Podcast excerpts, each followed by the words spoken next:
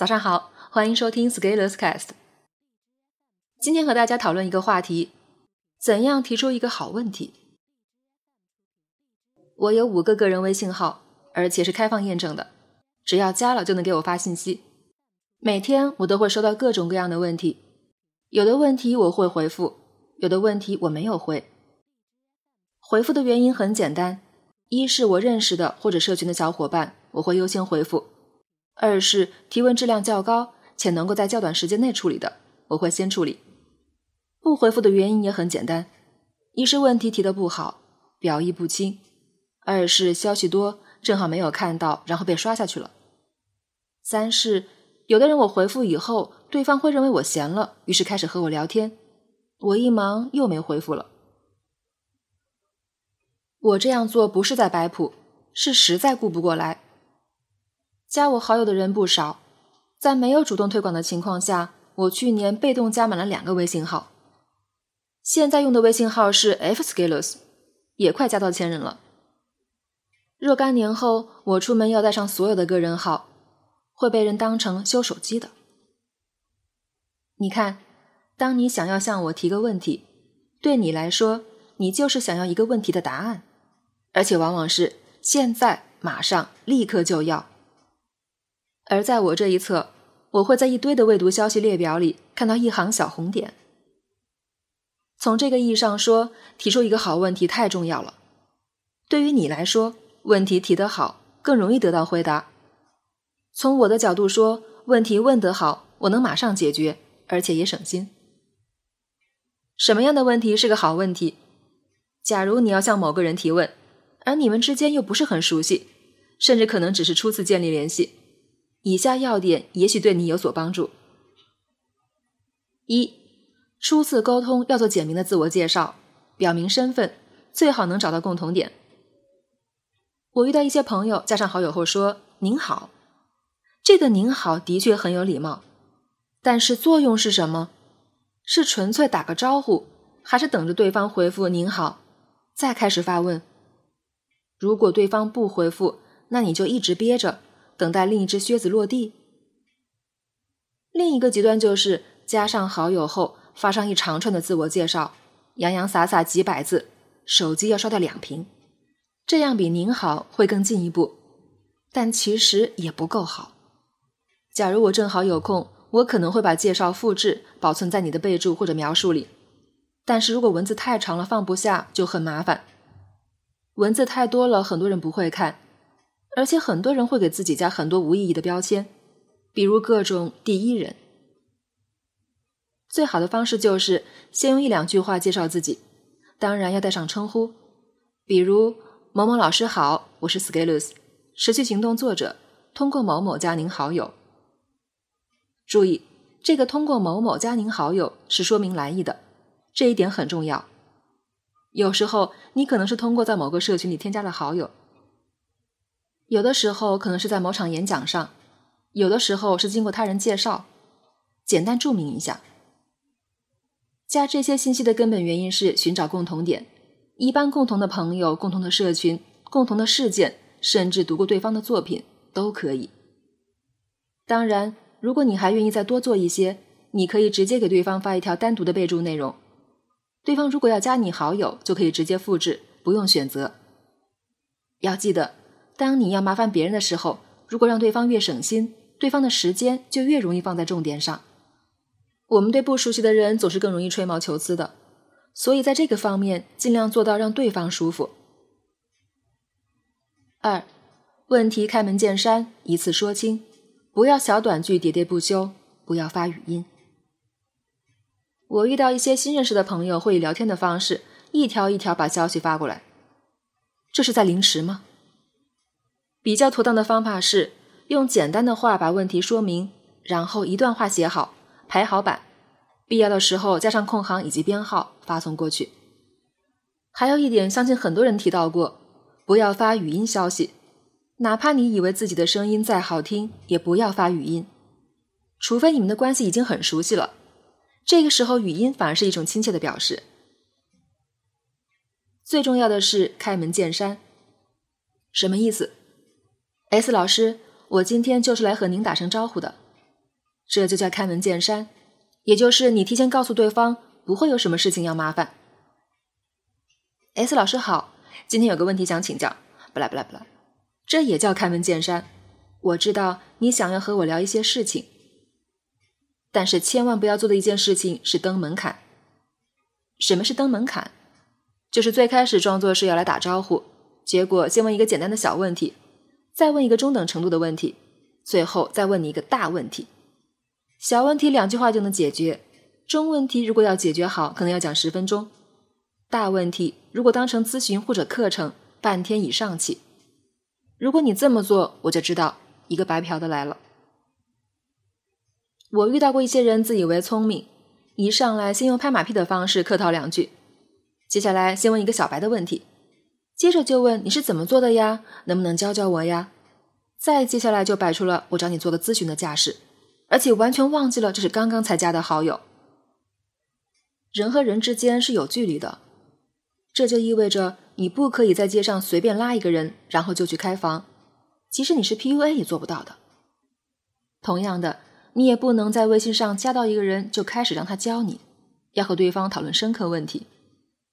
我们要尊重人与人之间的距离，这是客观存在的。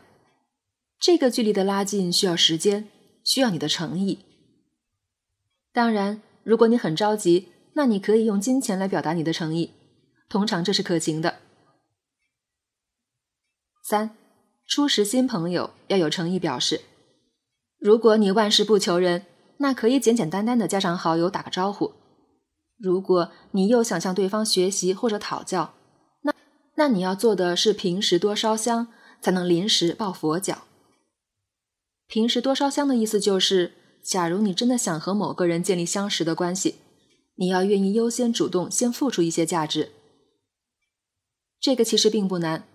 你想结识任何人，你就看对方有什么业务，你就照着对方的业务花钱买就行了。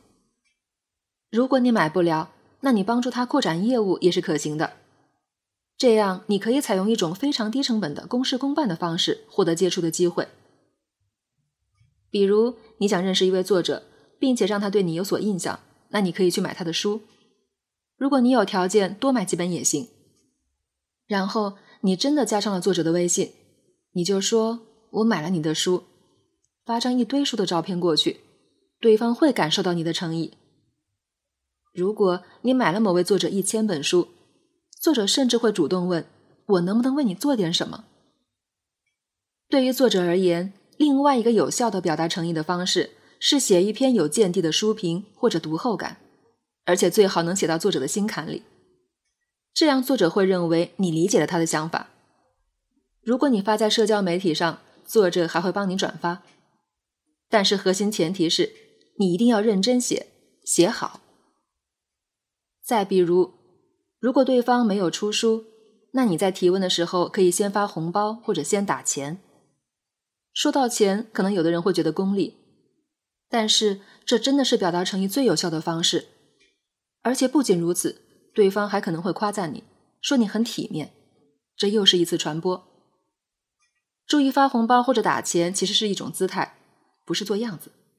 这个姿态代表了你的尊重，比钱的数量多少更重要。当然，如果你说发一块钱红包也是不对的。所谓的姿态，就是你做好了，把选择权交给了对方。对方看到了这样的态度，就会更容易回应你，而且有时候对方不一定会收你的钱。如果你明白这一点，你就会意识到，问别人在吗是很不恰当的，因为你没有把选择权交给对方。再说一点，表示诚意最好的方式是不显山露水的做这些事情。比如你想和谁产生链接，那你不要口头去说，你看我报了你的课。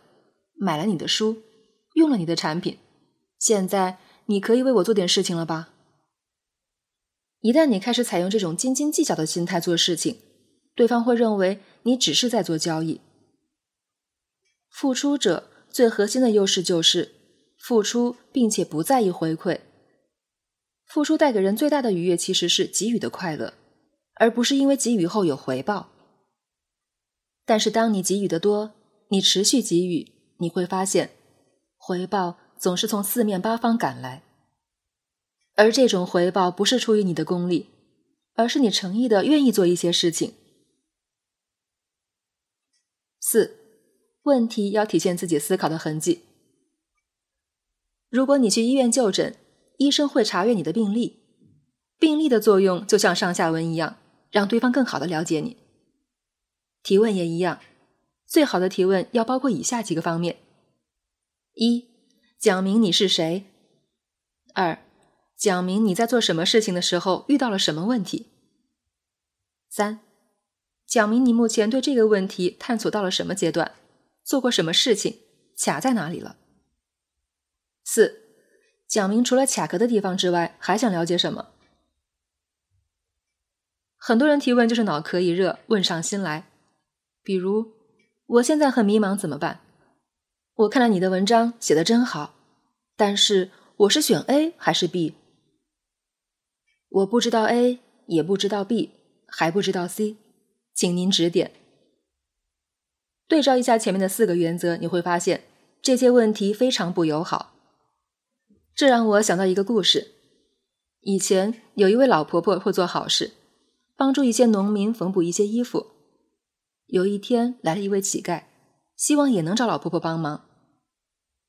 老婆婆问：“您就没穿衣服，需要我帮您缝补什么？”乞丐拿出一粒扣子说：“我这儿有一粒扣子，麻烦您帮我缝一件衣服上去。”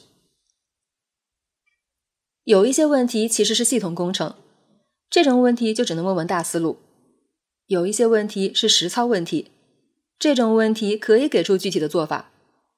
但是有人喜欢结合起来问。让你针对一个系统工程给出具体的做法，就像前面说的乞丐一样，让人给扣子缝一件衣服。比如，您是怎样一步一步变成今天这个样子？您是如何才能做到不拉不拉不拉的？这种都属于白嫖性质的问题。我在持续行动里面也说了，这些是涌现后的结果。你问一个结果是得不到答案的，因为我没时间给你展开讲。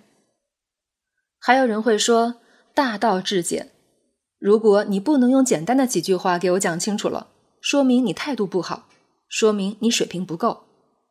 遇到这种情况，我会立即投降，承认自己水平不够。提问如果想要质量高，最好的方式是自己思考过，而且当你真正思考过一个问题，你的问法会和没思考的不一样。在提问的时候，尽量呈现出你的思考。哪怕对方不看你的思考过程，我建议，感觉自己有问题想找人问问的，可以自己按照上面四个方向自己梳理一下。一般来说，很多人梳理一下就发现自己已经知道答案了。有一个特别有意思的现象，我在全国各地组织线下活动的时候，有时候问题最多的并不是来自于我们社群的小伙伴，而是来自公众号的普通读者。有时候。我会问社群的小伙伴有没有什么问题要问，一般的答复是没有，我心里都有答案了，不问了。今天来参加活动就是看看你长啥样。看到了我真人，还是仍然选择留在社群里，真的是很包容了。相反，很多只是纯粹读我文章的读者会提出更多的问题，我内心很感谢他们专程来看我，但是我也能看出来。有时候的提问并不是在寻求答案，而是在寻求确认感。但是我从来不是知心姐姐，我是那个戳痛膝盖的人。本文发表于二零二零年三月八日，公众号持续力。如果你喜欢这篇文章，欢迎搜索关注我们的公众号，也可以添加作者微信 f scalers 一起交流。咱们明天见。